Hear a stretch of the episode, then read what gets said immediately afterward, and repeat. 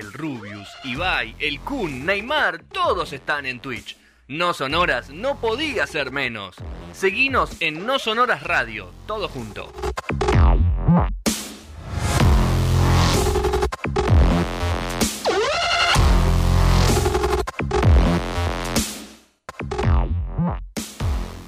En 704 de no sonoras hasta las 21 horas. Llegó este tercer bloque, llegó, llegó la política internacional, Por fin, llegó llegó, el conflicto, llegó el quilombo, llegó la guerra, llegó Juan Pablo Pucciarelli con nosotros. Eh, bienvenido una vez más aquí a No Sonoras, hasta que te vi hace dos minutos, eh, pero no importa. todo El público siempre- se renueva. el público se renueva. En podcast te escuchan así de una, así que Total, tal bienvenido. Gastón también. Gracias. Bueno, vamos a hablar de la guerra en Ucrania. Por supuesto que es un tema que hace varios días, que está en boca de todos y todas. Pero me pareció interesante arrancar la columna por la siguiente pregunta. ¿Por qué es importante entender la guerra en Ucrania? Primero porque nos guste o no, efectivamente, el tema se metió por todos lados. Sintonizás la radio, prendés la tele, abrís un diario, te metes en las redes sociales y es un tema de primer orden hace varios días o semanas. Vas a una heladería en Córdoba, vos, Sergio, no hay más crema rusa. Tremendo ese dato. No, y pará, y el otro día un amigo me dijo, ahora hay crema ucraniana. Epa, Dale, en la heladería. boludo. ¿En serio? Te lo No te juro, creer. por Dios. Ah, esa la tenía, ¿eh? Sí, sí, sí, Wow, te lo juro. Tremendo. Vos, Gastón, ¿tenías ganas de escuchar a soprano Ana Netrebko Sí. en la ópera de Nueva York? Sí. La vetaron. No. Vos, Diego, ibas a ver la proyección de la película Solaris de Andrei Tarkovsky en la Filmoteca de Andalucía. La suspendieron. Qué locura. Y así podríamos estar hasta el domingo.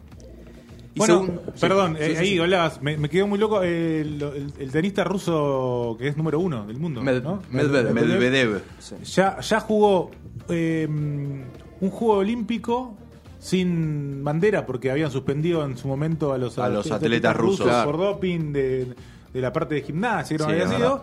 Y ahora está, bajo, está jugando la Copa Davis y está jugando todo otra vez sin bandera. O sea, ya van como varios años que, que no juega como, como ruso. Por Por. H o por B. Claro. Tal cual. Bueno, y segundo, porque afecta directamente al precio de bienes y servicios fundamentales para nuestra vida cotidiana. Uno de los ejemplos más claros es el aumento impresionante que hay en el precio internacional del trigo, Sí. ya que Ucrania es uno de los principales productores mundiales de trigo, lo cual impacta en la harina y a su vez en el pan y en los fideos. Y en los churros, ¿eh? Los churros están carísimos. ¿eh? sí, el topo. Factura, dijo el todo. topo. Sí, tu medialuna, olvídate, todo jugado. Totalmente, sí, sí, sí. totalmente.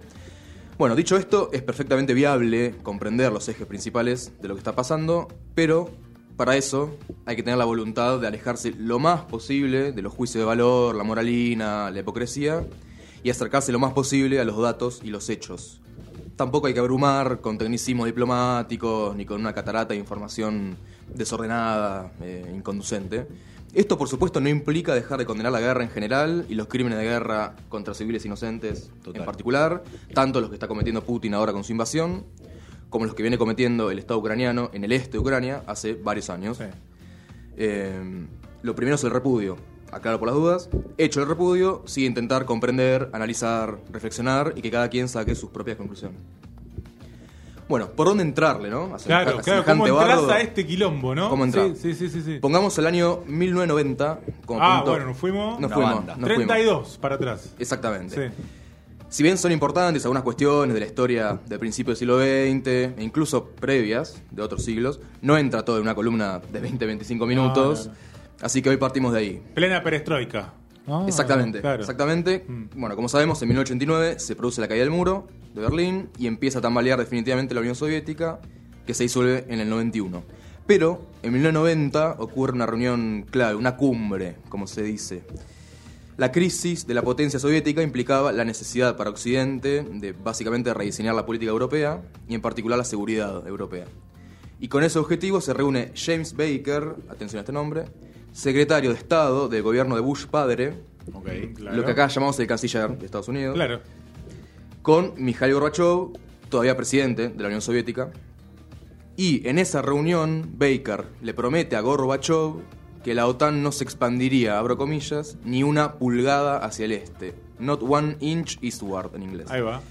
Esta promesa sabemos que existió porque lo evidencia un documento desclasificado hace pocos años, en 2017, hace cinco años, sobre esa reunión del 90. Hago un breve paréntesis. La OTAN es la sigla de la Organización del Tratado del Atlántico Norte, una alianza militar internacional liderada por Estados Unidos y las potencias europeas que nace a fines de los años 40, después de la Segunda Guerra, y que desde los años 50 en adelante fue, digamos, el contrapeso a la alianza militar que lideraba la Unión Soviética. Claro, la Guerra Fría. Exactamente. Mientras duró la Guerra Fría, el posicionamiento de la OTAN era defensivo, digámoslo así, pero cuando cae la Unión Soviética, termina la Guerra Fría, la OTAN con el tiempo se convierte para Estados Unidos en la herramienta ideal para consoli- consolidar su hegemonía en el continente. A la promesa de Baker a Gorbachev se suman las declaraciones que vamos a escuchar en el audio a continuación, que hizo en 1997 el actual presidente estadounidense Joe Biden. Tremendo. Ojo con esto, en- que en ese momento era senador y presidente del Comité de Relaciones Exteriores del Senado, un cargo muy importante Claro, sí, sí. relacionado con la política exterior de Estados Unidos. Justamente. Lo escuchamos y después lo traducimos y explicamos. I think the one place where the greatest consternation would be caused in the short term for admission, having nothing to do with the merit and preparedness of the country to come in, would be to admit the Baltic states now in terms of NATO Russian, U.S. Russian relations. And if there was ever anything that was going to tip the balance, were it to be tipped in terms of a vigorous and hostile reaction, I don't mean military, in Russia, it would be that. Ahí pasaba Biden en 1997, hace 25 años. Eh, ¿Qué dijo? perdón. Sí. Es tremendo como están en política hace Impresionante. 200 Sí, años. No Total, pasa solo total, acá, ¿no? Claro, No. son los mismos que rotan. Claro, Por. Dios. Ahora llegó más alto. Claro. Sí, claro. sí, Está un poquito sí, sí. mejor. Claro. Dice, o dijo, yo creo que el único escenario en el que se causará la mayor consternación en el corto plazo con una admisión que no tenga nada que ver con el mérito y la preparación del país para entrar sería admitir ahora a los estados bálticos en términos de las relaciones entre la OTAN y Rusia y entre Estados Unidos y Rusia. Y si hubiera algo que inclinaría la balanza en términos de una reacción vigorosa y hostil, no me refiero a una militar, en Rusia, sería eso. Sigamos adelante en el tiempo. Se adelantó. Poquito, ¿no? Ahora vamos a ver qué pasó con, con esto que dice el amigo Joe. Retomemos la línea de tiempo para acercarnos más a la actualidad.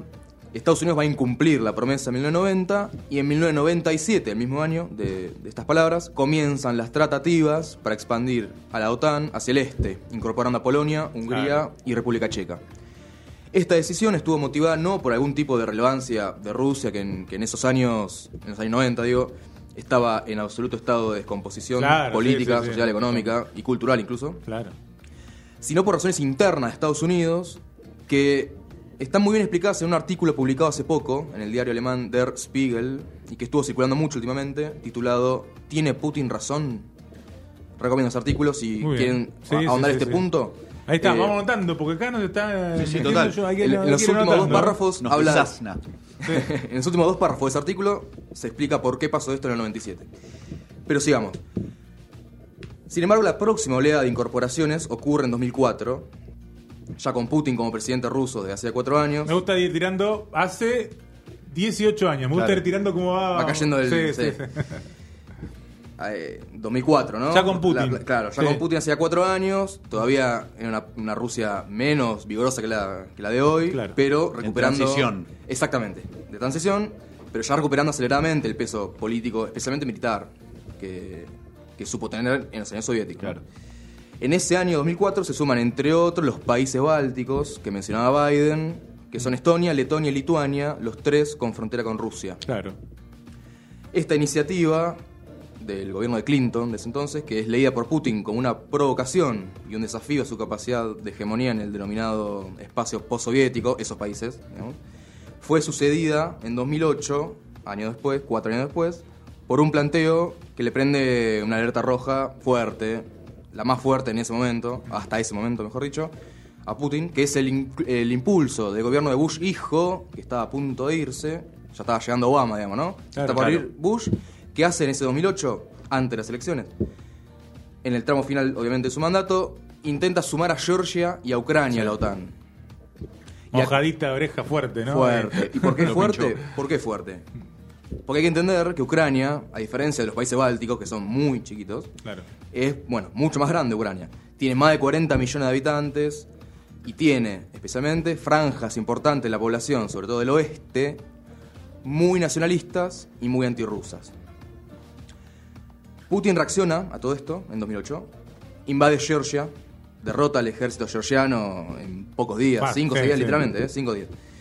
Y reemplaza el gobierno vigente por uno prorruso y esto, que hace en Georgia, a su vez funciona como una advertencia, que fue, no me jodan con Ucrania, para Claro. decirlo en francés, ¿no? Sí, Ojo, sí, sí, sí, ojo, claro, ojo. Bueno, saltamos, llegamos a 2014, que es un punto de quiebre Clave, ocho Claro. años, pero y ahí sí, ese, ahí, ahí es el punto de quiebre más conocido, si se quiere, y donde más nos adentramos hoy en día al hablar. Exactamente. Empieza la guerra en el este de Ucrania. Y lo resumo para que nos quede tiempo para, para llegar hasta la actualidad. En ese entonces gobernaba en Ucrania Víctor Yanukovych, que era bastante cercano a Putin, aunque también tenía vínculos con la Unión Europea. A fines de 2013 se desatan en el oeste ucraniano, principalmente, multitudinarias protestas contra ese gobierno, en las que participan, entre otros grupos, los neonazis, que habrán visto eh, circulando Sí. en, eh, en estos, en estos días. En febrero de 2014 renuncia Yanukovych, lo cual a su vez desata fuertes protestas en el este. sur y en el este. Vamos ahí. U- hay un sur y este, igual capaz lo voy a decir ahora, perdón Sí. si te interrumpo, Sí, sí, pero sí. más al revés, ¿no? Como vos decías, por un lado más anti-Rusia el oeste, el este, Exactamente. todo lo contrario. Primero vamos al sur, la península de Crimea. Clave. La península de Crimea, clave. Eh, eh, con respecto a esta península, en marzo hay un referéndum, o sea, el mes siguiente que cae el gobierno, en marzo, hay un referéndum en el cual el 83% de la población de esta península vota a favor de separarse de Ucrania y de incorporarse a la Federación Rusa, que es lo que va a hacer Putin al poco tiempo, al- al muy poco tiempo, que es anexarse la península de Crimea, que actualmente pertenece a la Federación Rusa. Y con respecto al Donbass, D-O-N, larga A-S-S, palabra difícil, que es el este, Sí. inicia una guerra que llega hasta la actualidad entre Claro. el Estado ucraniano, el, el Estado-nación de Ucrania, digamos, y las dos regiones separatistas de esa zona, Donetsk y Lugansk, que limitan... Limítrofe, ¿no? Exactamente. Importante eso, limitan con Rusia y la amplia mayoría de la población es rusófona, es prorrusa y es anti-Unión Europea, para decirlo rápido, ¿no? Bueno, más de 10.000 muertos van en, en estos 7 años de guerra en el este. Vamos a ver lo que pasa ahora, ¿no? Pero Ah, ya claro. de 2014 en adelante, más de 10.000 muertos. Eh, y bueno, llegamos ahora sí a la actualidad. En junio del año pasado, Está bueno igual, perdón, aclarar Sí, ese favor. conflicto que no, no tuvo fin, digamos, ¿no? Exactamente. No tuvo fin, no es que pasó algo en 2014, un par de, un ratito y ahora quilombo, no, no. hubo algo, que son los acuerdos Claro, de acuerdos- Minsk, Sí. que quedaron más en letra muerta que en, en- en- en acuerdo efectivo, digamos. Eh, más que nada porque Ucrania, el Estado ucraniano se negó a, a- a- a concretar lo que implicaba ese acuerdo, que era un cese al fuego, reconocer la independencia eh, de, de las regiones del este. Y bueno, o sea, que quedó estancado. Pero por lo menos era una guía, como viene diciendo últimamente un periodista muy interesante que es Ignacio Hutin, lo recomiendo. Al menos era una guía para intentar buscar una salida Claro. en, en mediano plazo a eso. Con lo que pasó ahora, se acabaron esos acuerdos, ahora vamos a ver por qué. Llegamos a la actualidad. En junio del año pasado, el secretario de Estado de Estados Unidos, Anthony Blinken, afirma textualmente que apoyan la incorporación de Ucrania a la OTAN. Textualmente, ¿eh? Lo dice sin problemas. Al tiempo, Putin despliega aproximadamente 100.000 soldados rusos en la frontera con Ucrania. Ya vemos que viene escalando desde hace tiempo el, el- el tema, ¿no? sí. Bueno, justamente, eh, la tensión se vuelve una espiral, una espiral que va aumentando, y Putin, al no conseguir que Occidente le asegure que no iban, que, que no iban a sumar a Ucrania a la OTAN, que venía de una declaración ni más ni menos que el secretario de Estado de Estados Unidos, dice, bueno, yo voy a hacer algo. Eh, en, en febrero, el mes pasado, primero el 21, el día 21, reconoce la independencia de estas regiones separatistas, Claro. que no significa anexarlas, como, como en Crimea, sino que reconoce su independencia. Son dos, tres países, Rusia, Bielorrusia y un par más que lo reconocen, obviamente. Eh, y el 24 de febrero estalla la guerra actual, eh, con la invasión que, que- que se genera por parte de Putin, que agarra a todo el país. Ya tenemos una guerra a nivel nacional. Claro. ¿No? O sea, eh, había arrancado en el este, ahora está en, Sí, todo, sí. en todo el Sí, país. sí, no se quedó ahí en la región limítrofe nomás. Que es ¿no? lo que muchos pensaban. Claro. ¿Qué, qué va a Sí. hacer? Bueno, va a ocupar el Donbass, ¿no? Con su ejército. No. No. Se metió con Kiev, con la ciudad del Mar nada. Negro. Claro, se, se- se expandió por todo el país. Eh, un dato que, que sirve para, para entender la dimensión de, de- de todo esto. La Segunda Guerra Mundial tuvo 40 millones de refugiados y refugiadas en 6 años. La guerra en Ucrania actual, que recién está entrando en su tercera semana, Claro, no llegó un mes. Claro, no lleva un mes, ya tiene más de 2.700.000. O sea que a este ritmo, en un año, Hagamos llegaste, cuenta, ¿no? en un año llegaste a la cantidad de refugiados de la Segunda Guerra Mundial en seis. Para que nos demos cuenta de, de la gravedad y, y de la envergadura que está teniendo todo esto, ¿no? Y acá sumo algo que, que- que hay gente que dice, bueno, pero es la Tercera Guerra Mundial, no es... ¿Cómo catalogar todo esto? Y para mí, lo que hay que entender es que depende qué llamemos Guerra Mundial. Claro. O sea, bombardeos por toda Europa no hay. Eh, eh, enfrentamientos en todos los mares no hay. Pero lo que sí hay, Muchos involucrados. exactamente, hay, están todas las potencias involucradas. Hay efectivamente eh, miles de muertos en Europa otra vez. Pero eso ya había pasado en los 90, por ejemplo, con Yugoslavia. Claro. Lo que no había pasado ahí es que se enfrentaban todas las potencias. Sanciones económicas eh, de todo tipo a nivel mundial, todo eso no había pasado. Y ahora está pasando. Y esta masa de refugiados gigantesca.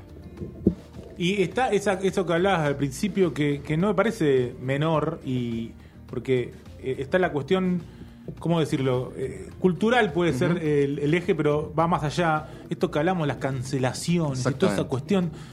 Yo no recuerdo eh, en otros conflictos esto tan tan a flor de piel. No, También que porque son otros tiempos, ¿no? Y tampoco Justamente. siento que sea una, tipo una solución a No, nada. No, Claro, me parece, claro, claro, me Parece, parece una tipo, idiotez. ¿Podés no estar de acuerdo? Obvio. Es lo que dijiste vos al principio, Juan. O sea, obviamente rechazamos todo lo que tenga que ver No, no, partimos de ahí, con, claro, siempre, con obvio. el conflicto bélico, ¿no? Pero, digamos, no es solucionable o tampoco tu postura está basada en, en que canceles o no a una soprano, una película, Autores artistas, muertos en el siglo XIX, Claro, ¿no? libros, tipo dejar de, Dostoyevsky, ¿qué tiene que ver? dejar de vender libros o sacarlos de bibliotecas me parece una estupidez.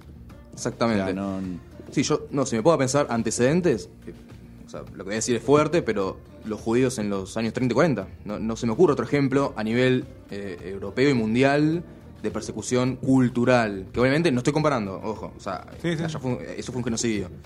Eh, acá lo que hay es una- un escarmiento cultural, eso. Que, que- que no tiene para mí. ¿Y cómo ves, o sea, cómo En ves el lo que viene? ¿Qué onda? Buena pregunta. Eh, la verdad que es preocupante, ¿no? Porque si bien todavía hay eh, una ventana de diálogo, por ejemplo, mañana martes se juntan otra vez eh, la delegación de Zelensky, presidente de Ucrania, y la delegación de Putin. Lo cierto es que siguen los bombardeos, Claro. sigue la avanzada militar de Putin, que a esta altura ya casi no quedan dudas que quiere voltear al gobierno y hacerse de Ucrania. Quizás instala un gobierno prorruso y se vuelve, y por ejemplo se queda con el Donbass, ¿no? Claro. Anexiona esas dos repúblicas y dice, bueno, ya está acá. Pero ¿No habrá sido esa siempre la estrategia tipo, voy a, voy a fondo? Bueno, se arma un quilombo, que es todo lo que está pasando ahora, zarpado. Y dice, bueno, escuchá, yo vuelvo, pero no vuelvo hasta el, al ini- me quedo ahí. Claro, puede ser. El tema es que el costo que pagó o que Es está muy pagando fuerte, es fuertísimo. claro. Total. O sea, fuertísimo. Eh, y además hay otro tema, que es que Ucrania, mientras tanto, está repartiendo armas a civiles. Cuando toma ese cariz un conflicto bélico, sí, sí, ya lo que se avisó es un pantano muy Polémico. difícil de salir. Sí, sí, sí. Muy difícil, porque estás armando gente que no tiene experiencia militar, pero Ah, lo, nosotros, lo que, lo que acá, tiene sí, es resentimiento. Sí, sí, Lo que sí. ti- o sea, eh, eh, la materia prima con la cual va a usar esas armas es el resentimiento a los rusos. Y eso no se aplaca. ¿Cómo con, de ahí? con- claro, con una medida o con un acuerdo de, o con un cese al fuego, una amnistía. No, no, o sea, es muy difícil. Eh, la, la verdad, no quiero arriesgar un pronóstico porque es, es todo tan cambiante que ni siquiera la semana que viene se puede saber qué puede pasar. Pero lo que sí es seguro es que es la peor guerra en Europa desde la Segunda Guerra Mundial, eso sí. ¿Y qué onda el- los medios? ¿O cómo ves, más allá, con toda la data que manejabas, que yo? O sea, yo, me- la verdad, me trago cualquier data que me tiren porque al no tener el fondo total de, de información, viste, es como que los medios que consumís, vos Claro, elegís creer o no. totalmente. Pero ¿cómo, cómo lo venís viendo? Eh, para mí son muy importantes los corresponsales que están en el territorio, que, que suelen tener, eh, obviamente algunos pueden intentar mentir o, o- o difundir una fake news, pero por lo general hay información verídica que viene de esos, de esos periodistas.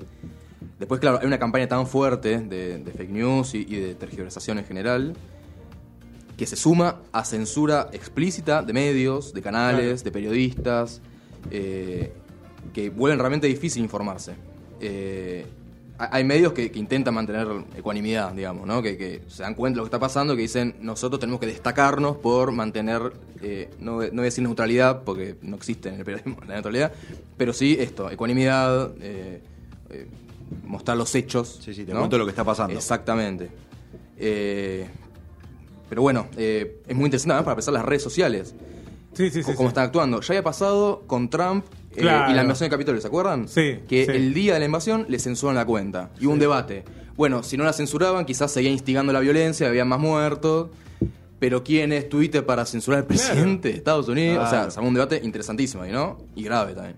Bueno, ahora esto, Sí, versión su- internacional. claro, internacional y mm, a su vez también es Twitter, ¿no? O sea, eh, mi red usa otra de última, ¿no? es lo que está digo- pasando? Yo digo que está mal, Claro. claro, igual que lo de Twitter, pero digo, a su vez es un privado que hizo una red y que siquiera hace lo que se le canta con su red.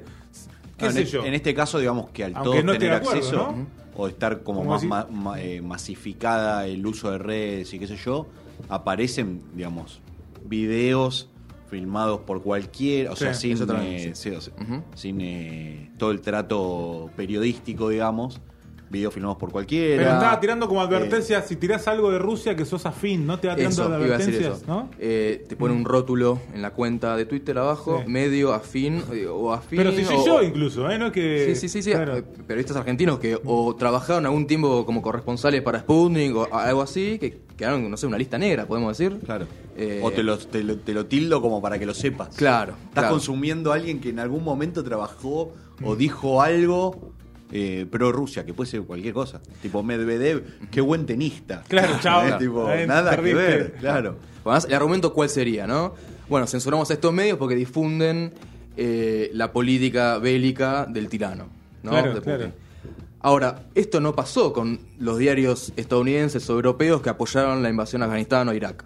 Total. ¿No? Pues si hubiese una vara histórica, ¿no? Que, que- que cada eh, respaldo periodístico o de la línea editorial de cada medio vinculado con una invasión o una guerra se, se es censurado, bueno, pero acá está pasando con esto y encima arbitrariamente, porque hay mucho menos que ni siquiera tiene mucho que ver con Putin o nada que ver. Y digamos que ahí salta la ficha también de quienes manejan, Claro. o bueno. sea, o, o de qué lado están los que manejan Exactamente. los grandes medios. O sea, va por ahí. Y que a su vez son de nuestra proximidad cultural, por decirlo de alguna manera, ¿no? Bueno, es un Eso tema. me parece clave. No es menor que seamos un país occidental nosotros. exacto, Exacto. exacto, ¿no? O sea, e- es, es como que a- acá te está mostrando.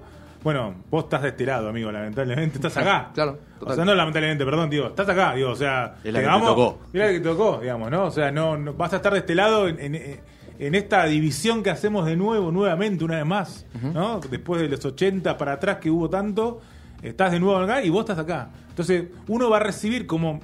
Capaz me voy al, al Joraca, ¿eh? porque ya terminamos.